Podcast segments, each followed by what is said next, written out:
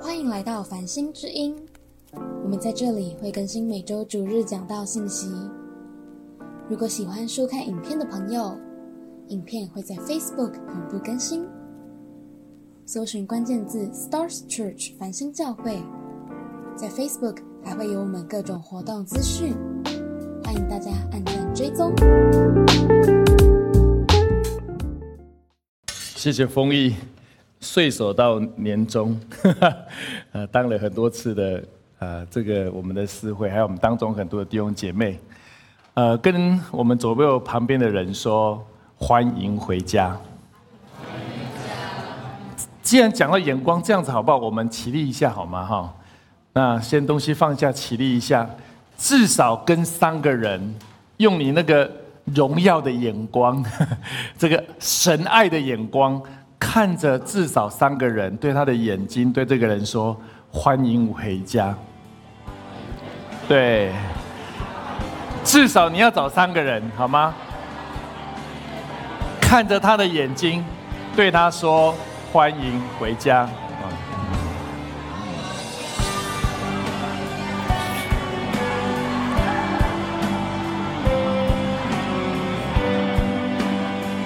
好，如果你欢迎完之后，你可以坐下哈。神让我们有他的眼光来看我们的弟兄，也就是我们最爱的家人。那回想今年二零二三年，今天是最后一周啊。我跟美智姐刚好这几天我们有有一个休息，我们也在数算二零二三年到底发生许多的大大小小的事情。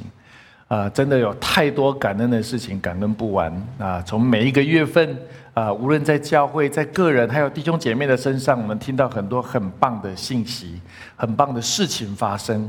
我们只能说，就像刚诗歌所说的一样，我们只能用感恩在感恩，或者就像昭君的分享一样，你在感恩当中，你会更知道说神是何等的爱我们，在感恩当中知道说神透过弟兄姐妹彼此的相爱。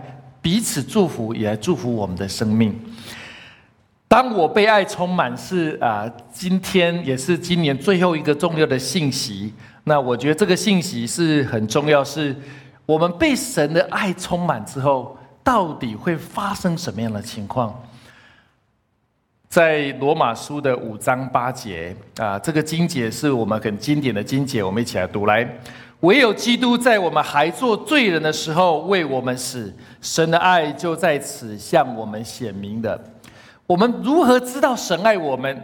呃，保罗在罗马书说：“But God show His great love，他最深厚的爱，伟大的爱，如何深厚，如何伟大？是当我们还在当罪人的时候，也就是说，我们非常的软弱，我们非常的失败的时候。”他的爱就临到我们身上，是因为他为你我而死。跟你旁边说，为你我而死。我想没有人愿意为你我而死，没有人愿意为你我放弃他的生命，让我们有一个新的生命的机会。除了耶稣基督以外，而且是在我们最糟糕、最无可救药的时候。那另外一个版本呢？下下面那个不是下面刚刚那那个呃那一页。呃，下面那个版本他是说，But God show how much He loves us，他有多爱我们，非常非常深厚。他说，Even though we were sinful，我们非常罪恶的时候，这个形容词 sinful 是说我们怎么样？我们本身就是一个很会犯罪的人，我们就是充满罪的人。当然，这个罪未必是法律上的罪，可是很多的我们离开上帝的标准。我们生命有很多的软弱，可是耶稣如此的爱我们，在我们最软弱、最失败的时候，他说：“孩子，我要为你而死；女儿，我要为你而死。”这种情况会有吗？没有，就是他对我们的爱。说真的，我们在家庭里面，即使我们最好的亲人、家人，他做的事情很糟糕的时候，我们也会怎么样？很难过，对不对？我们很失望，甚至我们会想跟他吵架，甚至会讲怎么样？把他赶出家门，对不对？是我们自己最亲爱的家人，我们都会这样子。更何况在职场里面，有些同事、朋友、客户做的事情，让你觉得哇，很生气，你根本不想见到这个人，你根本不想跟这个人在交往。你觉得这些人太烂了，不值得你花时间在他们身上。我们常常讲，对不对？不值得啊，嗯，大的，对不对？交这样的朋友太不值了，遇到这样的人太衰了，三辈子都不想碰到他。可是耶稣在我们最不值、最糟糕的时候，他仍然拥抱我们的生命，他用他的生命的死亡跟复活，让我们生命有第二次的机会。以这样的爱是已经找不到，而耶稣基督就如此的爱我们，好让我们可以领受这样的爱，这就是我们生命中最大的祝福。啊，我觉得刚敬拜团唱这个诗歌非常好。什么叫日日夜夜？当你想到耶稣如此爱你的时候，你可以日日夜夜愿意来敬拜他，阿门吗？你愿意来歌颂他，你愿意来祷告他。在哥林多后书的五章十三节。保罗讲到一个更夸张的，我们一起来读来。我们若果癫狂是为神，若果谨守是为你们。保罗被耶稣的爱触摸，大家都知道他在大马色的路上要去抓基督徒的时候，被光所照，摔到那个马下面失明的。然后天上有声音跟他说：“保罗，保罗，你为什么要逼迫我？”他一听到这个，知道他不妙了。他就问他说：“主，你是谁？”耶稣就跟他说：“我就是你所逼迫的耶稣。”保罗想说：“哇，我就是在逼迫你。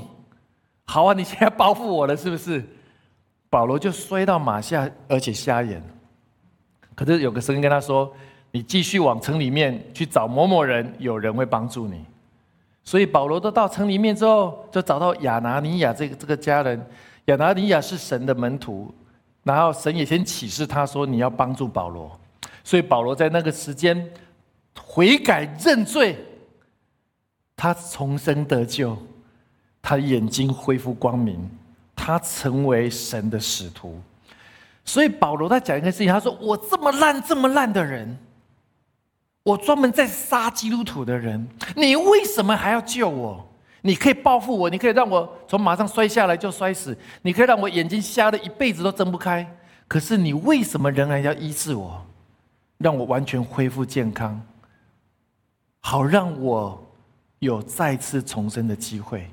所以保罗有一个很深刻的说：“主啊，你是如此的爱我，所以说我一生如果癫狂，他说 ‘We were crazy, we are crazy’，因为是因为为你。”我如果很保守，是为了哥林多教会的人，我待会会解释这个经文。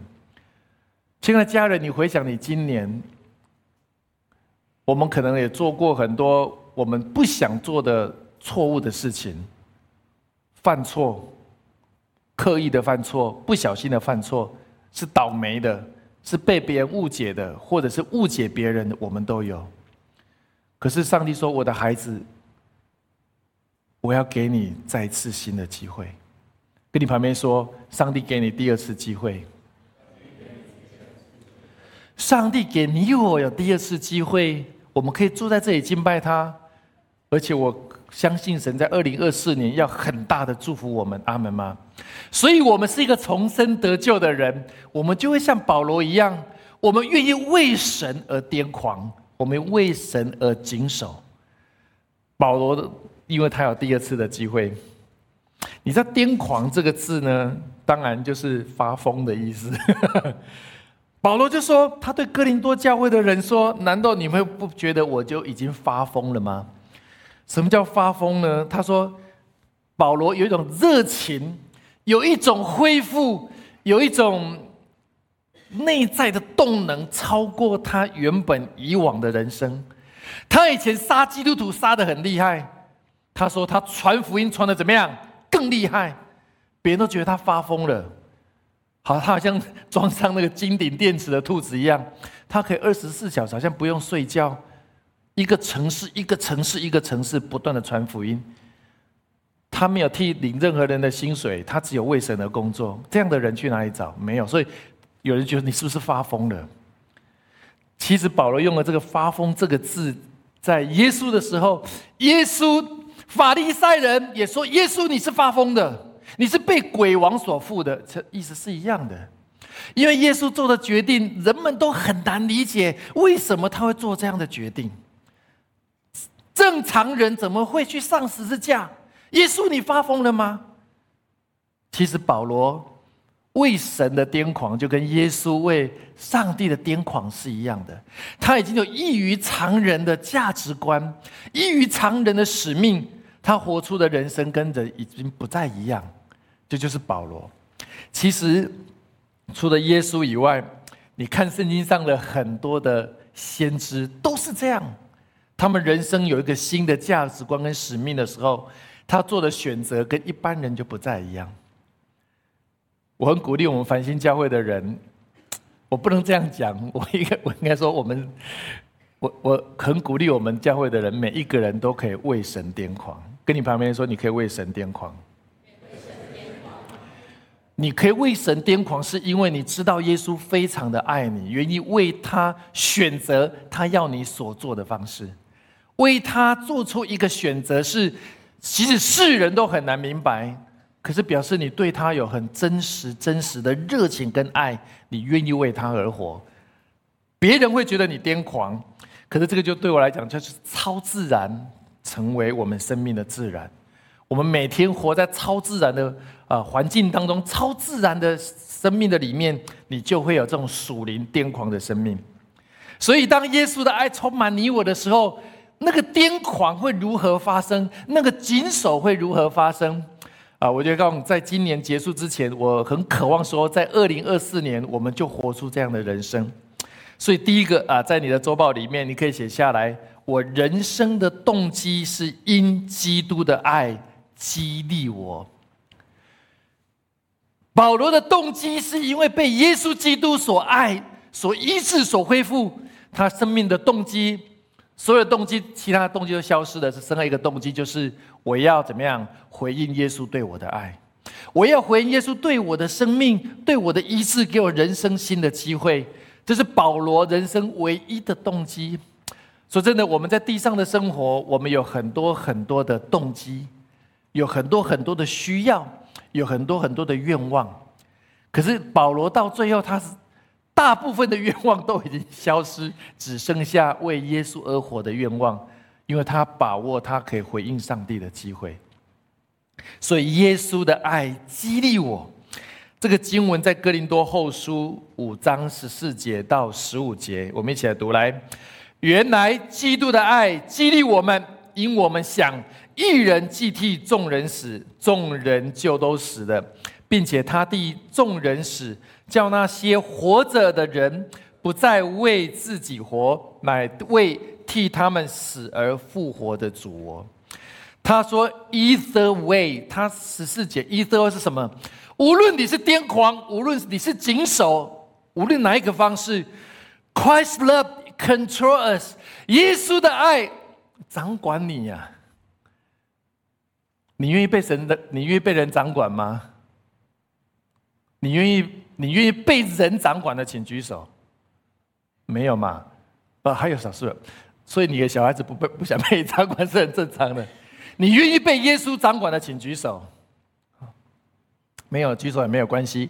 我们二零二四年有很多课程可以等着你，帮助你越来越愿意被耶稣所掌管。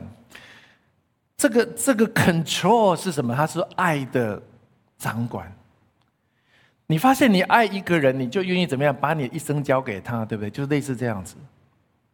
可是人常常是不太可靠的，人常常会有上下起伏、软弱的。可是耶稣说：“因为我的爱吸引你，我的生命也交给你，以及我们愿意把我们的生命交给神。”那就是一种信任，那就是一种愿意为神，所以那个激励是指我们愿意被他的爱所掌管。那当然，我下面有两个解释，在 NIV 他说，For Christ's love compare us，compare 这个字是什么呢？有一点叫催逼的意思，逼迫、催逼的意思。然后另外一个是他 put us into the action，他说，耶稣的爱会让你产生行动。跟你朋友说，耶稣的爱会让你产生行动。你被耶稣爱到，你会有行动，你会渴望去为耶稣做事情，你不会只有坐在自己的家里而已，你会渴望为耶稣而活。他的意思是这样子。如果我们来看一点点这个原文的圣经下一页哈，他是说什么呢？他说原本在希腊文这个意思 S U N E C H W，这个意思很特别。我查了一下，它它是受压迫的意思，是用紧迫的意思，是是被圈住、被掌管，是被团结起来。是全神贯注的意思。它另外一个意思是什么？好像你被大水冲冲击的时候，你要去反应，对不对？你要跑还是要躲？要怎么？你会有个反应而发生。他说那个就是激励的意思，好像你被神的爱电到了，你会产生一种行为，对不对？你被电电到，你会跳起来，你会跑掉，你会那种触电的感觉，那个电是大到一个地步，是你会产生一种反应的行为。这个就是激励。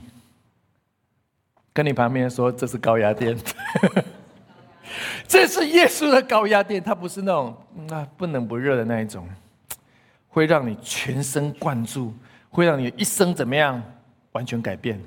这就是耶稣的爱激励我。我举几个已经人们觉得他们是被神电过的人哈。第一个，这个人大概可能大家知道。你看到这个人，大概知道是谁的人，请举手。考试一下，猜好吗？这人是谁？到最后都穿汉服的外国人是谁？戴德生，对 h a s o n Taylor。戴德生，他本身呃，在一个医学院的医生那边学医。可是学医到一半之后，他听到中国那时候满清时代非常保守的时候，后来因为《天津条约》、通商五口通商条约全部打开，生意人开始去中国做生意，而宣教师认为这是传福音最好的机会，所以戴德生他放下他学医的攻坚的过程。他二十一岁，就是最你看他年轻的时候很帅的时候，他就去到了当时还非常非常还没有完全发展的中国。一八五三年，在上海开始传福音，然后一八六五年遇到了另外一个宣教士，就是玛利亚。他玛利亚也是英国的许多的。受到很多高等教育的，他们很爱中国，他们就到了中国，也做很多福音的事工、医疗的事工。他就跟玛利亚认识、结婚，生他们的孩子。到了一九零五年最后面那一张，一九零五年他离世之前，整个他们的差会本来从他一个人，到最后有八百多个宣教士，在中国的十八个省份。从事医疗、教育跟福音的工作，所以他说，他一个小小的一个年轻的二十一岁的孩子，我们的二十一岁的孩子在做什么？他他就有神就给他一个看见，说我愿意为你而活。所以当时很多人会认为说，戴德是你发疯了吗？你放下这么好的医学院不读，你去一个中国那么落后，你去那边搞不好都要被砍头。那时候是太平天国跟满清政府在做内战的时候，你可能会在战争中丧失你的生命。他说：“我愿意为耶稣而活，因为他的爱怎么样激励我。”说戴德生影响了全世界，内地会成为全世界最大的宣教的才会，直到现在。从一八五三年开始到现在二零二三年年底的内地会在全世界仍然不断的跟许多人传福音，因为有一个人被耶稣的爱激励，而他回应他，而如此的激励其实影响了很多人。记不记得我们有一部电影叫《火战车》，对不对？火战车的那个男主角叫 Eric，是一个英国的奥运的选手，他得到奥运金牌。他后来也到了中国的天津传福音。我们在内地的时候，我们有去看过他的展览的地方，就看过他所待过的地方，就是那个李瑞克。后来影响美国一个非常有名的布道家，叫葛培理。葛培理布道家在全美国。非常有名的布道家，也是深受戴德登的影响。戴德登有影响，他说：“回应耶稣的爱，就是用信心回应他。在你一无所有的时候，我仍然相信我所踏出的每一步，你都会让福音会完成在我所到之处。所以戴德生就是一个被神激励的地方的一个人，而他改变了中国，甚至改改变了亚洲。另外一个人跟我们更近的一个人，这个你可能也许认识，在下一页。一八九五年，这个人念完爱丁堡大学的医学院，然后就来到了台湾展开医疗的工作。这个人叫做蓝大卫。蓝大卫就在彰化，对不对？在彰化开始了彰化基督教医院的第一个叫医疗布道所，一边帮别人义诊看病，一边传福音。蓝大卫医生就在彰化。那彰化那时候，当时大家知道，那时候呃环境，一八九五年那时候环境也不是非常好。他那时候遇到一个十三岁的少年人，叫周金耀。也许你听过这个故事。一个十三岁的小孩子，他的脚受伤，可是当时科技不发达，都用汗衣啊去弄，弄到最后脚溃烂了，再不处理就要被截肢了。最后，他的收金药的父亲走投无路，就问人家，他说：“你要去找那个阿东啊，阿东啊。”就找到了蓝大卫医生他们的医疗的布道所。蓝大卫看完之后，他说：“这个再不处理来不及了。”然后他看到整个皮肤都溃烂，他的他根据当时最新的医疗的文献，他做的全世界第一个皮肤移植的手术就在台湾。可是他问所有的人，没有人愿意把自己的皮肤捐出来。台湾人不不愿意。蓝大卫医生旁边就是他的太太。叫连马玉女士，也是一个很棒的基督徒，也是个宣教士。他说：“如果没有人的话，就愿意，我愿意用我的皮肤给这个孩子。”非常的感人。所以蓝大卫跟他的太太做出这个决定，就从他太太的大腿切皮肤下来，移植到这个周金耀十三岁的孩子身上。可是因为当时的医学还没有那么发达，后来异体排斥。实际上，这个手术后来是失败的，后来才必须用自体的移植，后来从周金耀的身上自己的再切一部分的皮肤去移植过去，后来才成功，成功挽救了这个孩子的腿。后来周金耀，你看下面那个穿黑色衣服，他们三个人合照。后来周金耀他成为念完长荣中学，念完台南神学院，成为一个牧师。他说：“这个马，这个连连师母的皮肤虽然没有成功的用在我身上，可是他的皮肤永远贴在我的心上。他成为一个牧者，而成为传福音的人。他们都是被神的爱所激励，放下当时英国是全世界最先进、最好的国家，而来到了台湾。”而帮助了台湾无数的人，以至于今天啊，从彰化基督教医院发展出很多的体系，甚至很多的医生可以到各地方去做医疗的行为，就是因为有一个人在一八九五年在医学院毕业的时候，放下英国的任何许多最好的机会，而来到了台湾，而他的儿子叫蓝大弼，一九一四年在台湾出生。他的母语就是台语，他不会讲中文，不会讲英文，他台语讲到非常非常的流利。他的母语就是台，就是他儿子。后来他长大之后，因为台湾当时没有医学院，所以他回到英国继续念医学院，念到脑神经科学的博士。念完博士之后，实习完之后又回到了亚洲，最终又回到了台湾。在台湾担任张基的医生二十八年，将近三十年，直到退休的时候再回，很老的时候才回到英国。这对父子改变了台湾无数人的生命。人们说他被神的爱所激励，他们难道都发疯了吗？放弃美好的前程，但却为耶稣基督而活，就是这样的人。改变了你我的生命，改变你我的生活，因为他们效法耶稣基督的榜样。所以，亲爱的家人，所以但为什么会说保罗说是为什么会癫狂？为什么会谨守？他做出一个最癫狂的决定，是因为耶稣的爱激励他。他做最谨守的决定，是他排除可能影响到他宣教回应神的事情，以至于在那些不合神心意的道路上，他非常的保守；在神合神心意的道路上，他非常的癫狂。他的意思是这样子。坦白说，如果你人生有限，你如果你你能够选择一个主要目标的话，坦白说，你必须把次要的目标全部排除，你不能让好的目标影响到荣耀的目标。阿门吗？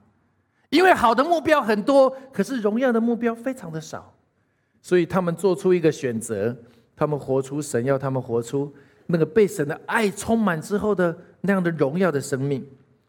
第二个，我的人生的样貌。第一个是我们的动机，第二个是我人生的样貌会在基督里不断的更新。My profile for life continuously renew in Christ。当我们回应神的时候，我们被神的爱所激励之后，我们在他的里面一边服侍他，神就会更新你。戴德生在中国的时候，他遇到很多的困难。刚开始传，他不会讲中文，要从学学学中文。以前也没有课本，什么都四书五经啊，很困难的，也没有翻译，都从头学。他为了融融入中国那个环境，他怎么样？开始放弃他西式英英俊的那个发型啊！哇，这改变发型都很困难，留辫子，穿长袍马褂。完全融入那个环境，你看，刚刚所有的宣教士全部都要穿汉服，他们生命被神不断的更新、更新、更新，renew、renew。然后蓝大卫他们也是一样，他的儿子你看只会讲台语，他后来也是跟爸爸妈妈才这样学学学英文。你知道他有一个故事，这样他退休年纪很大很大，回到英国的时候，然后他住在。好像这个政府的养老院的机构，然后那个医生跟护士在跟他有次在沟通，刚开始都用英文，可是后来他到有一段时间，可能那时候可能意识不是那么清楚的时候，每天讲话那些医护人员都听不懂，以为他发疯了。你知道吗？当人整个记忆力最丧失的时候，后来他他在知道他讲什么，他用台语在跟神祷告。他用台湾为基的，可是那时候医当然医护都听不懂，以为他发疯了。在他仅有的人生最微小的力气最微小的时候，他依稀记得小时候他学会用台语跟神的祷告。他的生命不断的被神来更新，我们也可以被神来更新。所以在哥林多后书五章十七节这个经文我们很熟，我们一起来读来。若有人在基督里，他就是新造的人。旧事已过，都变成新的人。他说：“Belong to Christ，我们是什么新造的？用属基督的，我们住在他里面的。”A.M.P 版本他说：“That is grafted in 或 joined to Him by faith in Him as Savior。”这个 grafted 这个字是什么意思？是叫接枝，有没有？哦，种花，你接枝上去之后，就长出一个新的。他说：“我们是接枝到耶稣基督里面的。”我们没有信主之前，我们活在自己的世界；我们信主之后，我们接枝到耶稣的这个树上里面，我们就长出耶稣基督的果子。他说：“这个在基督里是这样接枝的。”那新造的人，我们都知道是 new person，新的人嘛。我去整理了一下，其实有几个非常重要的新人的意义。我们看下一页，第一个。这个没有在你们的讲义，但是如果你愿意的话，你可以写在空白的地方，呃，在小组里面分享。新造的人有五个很重要的第一，第一个是对基督有新的认识，对不对？我们对神有一种认识，以前我们对神认为啊，普通啦，普通啦，普通普通。我们如今被他的爱所激励，我们认为神是我们一生中最重要的救主，是我们生命当中最重要的人生的基石。以至于我们愿意回应他，甚至放下过去的价值观来跟随他，因为你对基督有新的认识。第二个，你跟神有新的关系。你信主之后，你不再是陌生人，你是怎么样？神家里的人，你成为神家里的儿子跟女儿，你跟上帝有个最好最好的关系。这个关系决定了你一生当中所有的果效。跟你旁边说有关系就没关系，你跟神有关系，很多事情就没关系，不是？就说神的爱就会临到你身上。第三个就是自己有新的生命，你跟神和好，你也会有新的生命，而且这个新的生命会不断的长出来，会成长，continuously growth。不断的成长。第四个，你的生活会有新的目标。过去你很在乎的事情，你就像保罗说的：“我如今看世上成为粪土，我只在乎保石架上的耶稣基督。”其实保罗他条件非常好，他算是博士毕业的，精通希腊文、希伯来文，又织帐篷。织帐篷怎样？当时织帐篷就是。等于是怎么样？小型的营造商啊，盖房子给人家住的。所以他其实的能力非常好，他拥有太多的很好的条件。可他人生有新的目标，他愿意为主而活，他全投入全身的精力，不断一个城市一个城市一个城市开拓神的教会，直到罗马。甚至他在罗马了之前，他就说：有没有可能把福音传到西班牙？当时人对地球的概念上是很微薄的，可是那时候他传福音，你看罗马都离 离这个土耳其都已经很远了，而且没有那么好的交通，他还想把福音传到欧洲的最最西边，就西班牙。他人生有很清楚的目标。第五个，他对人的关系也更新了，劝人和好。很多人他以前也不是那么喜欢的嘞，对不对？不喜欢基督徒，不喜欢非基督徒。如今，劝人和好，帮助基督徒跟神建立关系，帮助非基督徒外邦人建立关系，跟神和好。其实保罗的这五个新造的人，就就是对每一个基督徒五个最重要人生的目标。他们吗？其实是我们生命中五个非常重要的人生的目标。新造的人会产生这样新的果效。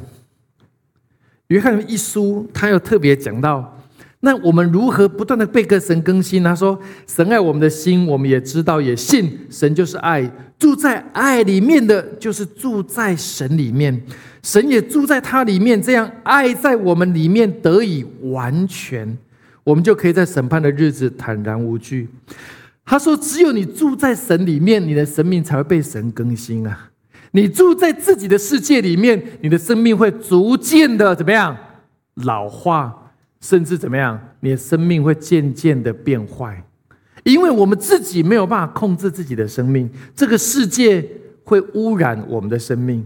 可是，虽然我们活在这个世界，你住在耶稣基督的里面，它会让你的生命持续不断的更新。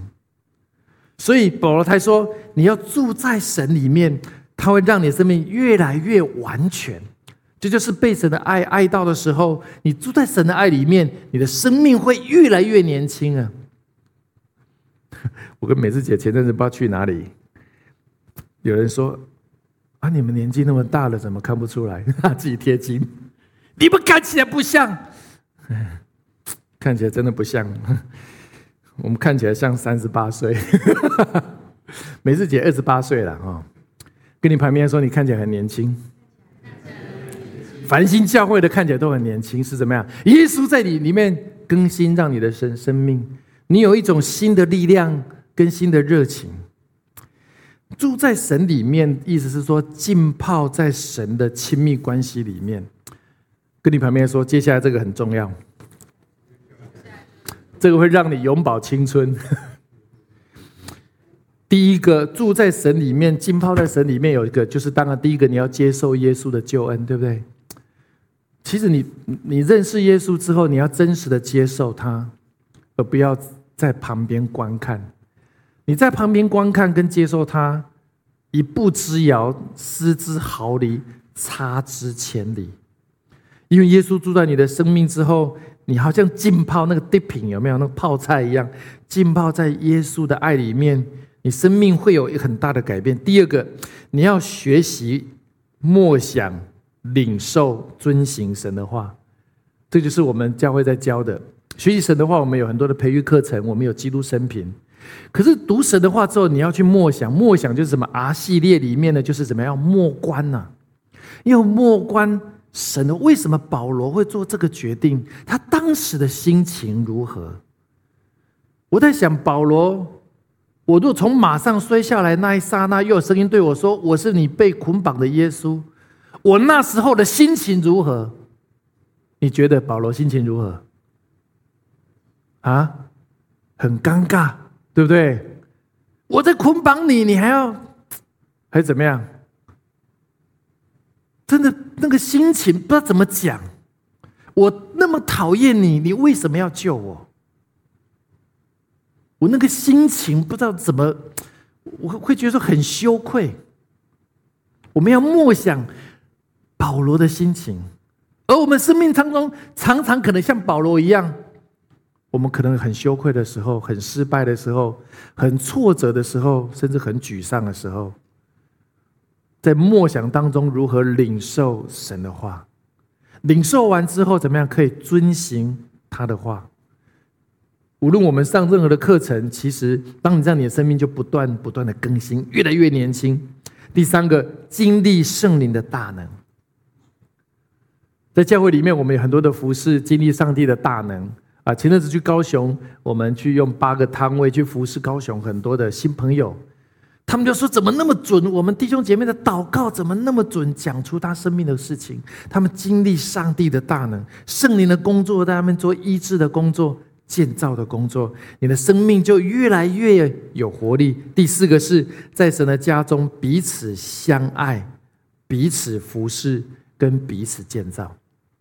这就是浸泡神的爱里面几个很重要的情境跟原则，在浸泡在当中，你的生命就会不断的更新，而不会老化，而越来越有力量，越来越明白它，有越来越有智慧，而且越来越有热情。最后一个，我的人生的使命，劝勉人与基督和好。在哥林多后书五章，我今天是讲十三节到十八节，大概五个经节哈。那当然，哥林多后书里面有很多很棒的内容，但是我觉得这个经节太适合我们做年终的一个回顾。在哥林多后书的十八到十九，我们一起来读来，一切都是出于神，他借着基督使我们与他和好，又将劝人与他和好的职分。分赐给我们，这就是神在基督里叫世人与自己和好，不将他们的过犯归在他们身上，并且将这和好的道理托付了我们。他说：“God has given us this task of reconciling people to Him。reconcile 就是说和好的意思。那个和好是怎么样？是不好，已经不好了之后再和好。”不是陌生的变和好，而是关系本来是不好的，恢复的叫 re，好像重新和好。所以对基督徒来讲，我们的动机是因为他的爱激励我们，我们住在他的爱里面，我们生命可以不断的更新。神给我们一个新的人生的使命，就是也要劝别人跟耶稣和好，就像当时耶稣跟我和好一样。我们要让每一个没有跟神和好的人经历我们所经历的，所以保罗很渴望每一个外邦人可以经历他跟耶稣所经历的那个和好的过程。他才一个城市一个城市，一个城镇一个城镇，不断的让人可以跟耶稣和好，成为他人生最大的使命。亲爱的家人，我觉得神给繁星教会有一个让人和好的一个职分，不仅在保罗身上，也在你我的身上，以至于我们可以不断的在台北、台中还有海外劝人与基督和好，在我们的职场，在我们的家庭劝人与基督和好。当我们的感恩节所发出的卡片，每一张卡片就劝人与基督和好。好让他们可以得到耶稣基督的救恩，得到耶稣基督在他们生命中的好处。使徒行传的十八章第五节，保罗他做最后做一件事情，他说：希拉跟提摩太从马其顿来的时候，保罗未到迫切向犹太人证明耶稣是基督。他说：“Paul spent all his time preaching the word。”他花尽所有的时间，不断的劝人与他和好，非常的迫切，非常的迫切，非常的迫切。你知道这个迫切的意思，跟那个激励的意思是同样一个意思。他被爱所激励的时候，他会觉得那些没有信主，好像那个火在心中烧一样。非常非常的迫切，亲爱的家人，我们是一个有行动派的教会，我们不是坐着的教会。我觉得神给繁星有个很棒的特质，我们是具有行动力的教会。跟你旁边说，我们很有行动力。我觉得神给我们的使命也是成为一个宣教的教会，劝人和好的教会。也许你在你的职场。勇敢的对你的同事传福音，对你的老板传福音，对你的客户传福音，还有对你的家人没有信主的家人传福音。传跟旁边说传福音不用客气，要勇敢的去劝人和好。当然，神给你智慧，用各样的方式来传。可是那时候保罗未到那么迫切，他要向犹太人证明耶稣是基督。接下来，我们有一个很重要的、迫切的工作，是在二零二四年，我们就是要向高雄的人传福音。跟你旁边说，高雄很重要。这张图，我们上周我们有看到哈，我看到博分哦，实在是太搞笑了。你看博分 number one，我知道今天不在现场，但是他事后会看到这我接下来要讲的话，我要说语言。你看，除了我们第一排是我们同工之外，第一排后面的中间都是高雄的亲友，当然最后一排呢也是我们的同工。我这时候鼓励你做一件事情，你就看中间任何一个人，你就看着他的眼睛，你就宣告说：你要与耶稣和好。你把宣告出来，你要与耶稣和好。你看着这个人的眼睛，他说：“你要与耶稣和好，你要领受耶稣基督的救恩，你要经历圣灵的大能，你要活出耶稣最荣耀的样式。看着中间这一群人的眼睛，他们就是我们要劝他们与耶稣和好的人。高雄也是两百多万人。”呃，百分之七的人信主，还有百分之九十三的人没有信主。从接下来一月五号到未来的三个月内，我们每个礼拜五晚上，我们在高雄都有一个小型的主日。那美智姐会带着童工下去。我鼓励我们的家人，你如果愿意，我们在领袖之日的群里面，我们会邀约。如果你可以的话，你可以跟丰毅啊，在。报名，那我们希望每一次都有两个到三个人跟美智姐下去。那我有空我也会下去。我们希望一次至少有四个人，我们来服侍他们。我们一样会有前面会有简餐，我们后面也会有敬拜，就主日信息。大概三十分钟之后就会有小组为他们喂养、牧养，为他们祷告。那周间当地的童工会持续跟他们联系。我们很渴望高雄的教会在接下来的三个月内很快的可以成型，好让我们在那边会有一个新的属灵的基地。阿门吗？我们会有个新的家在那里，这个神的家在那边就可以成为许多人未来的祝福。我很渴望说，当我们领受神的爱，我们会如此的改变，是我们渴望神的爱激励我们。说真的，我们已经比戴德生那个时代好太多了。他们出到大陆，很多人被砍头啊！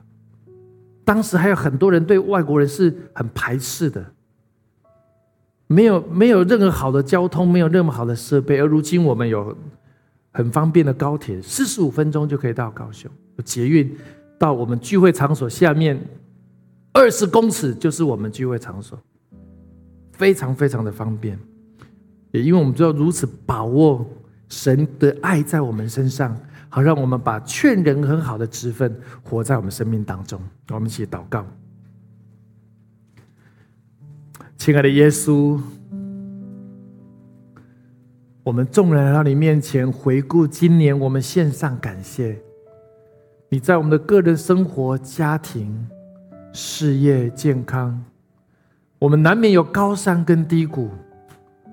可是你如今保护、保守我们，直到一切到如今都平安。主啊，我们渴望像戴德生一样，看见那劝人和好的职分。主啊像兰大卫医生一样，看到那个极大人们生命的需要，好让我们可以知道说：主啊，你的爱激励我们，我们就可以为你传扬福音，劝人与你和好。无论在哪一个地方，主，那就是你心所系的眼光，你的眼光看到那么多的人何等需要回到神的家。欢迎他们回到神的家，而我们如今在家里的人，我们用神的眼光看到那个需要，我们被你的爱所激励，我们就可以活出采取行动的样式。谢谢耶稣，让我们如今可以持续的领受你丰盛的爱在我们的生命，好让我们可以把爱传出去。如果我们当中还有人，还没有信主受洗，你渴望耶稣基督的爱临到你，活出一个有意义的人生，活出一个不一样的人生。特别在二零二四年，你希望你的人生更聚焦，你的人生目标更清晰，活出那最荣耀的人生。我祷告一句，你跟我祷告一句，亲爱的耶稣，亲爱的耶稣，我来到你面前，我来到你面前，我渴望认识你，我渴望认识，我渴望接受你的爱，我渴望接受，让你的爱充满我，让你的爱充，让你的爱临到我，让你的爱临到我，让你的爱激励我，让你的爱激励我，让我可以活出合你心意的样式。让我可以活出合你心意的样子，清楚人生的使命，清楚人生的使命，在主里面日日可以更新，在主里面日日可以更新，让我的生命成为新造的人，让我生命成为新造，旧事已过，旧事已过，一切都变成新的了，一切都变成。我如此的祷告，我如此的祷告，奉靠耶稣基督的圣名，奉靠耶稣基督的圣名，阿门，阿门。谢谢您的收听。下周让我们同一时间相约繁星之音。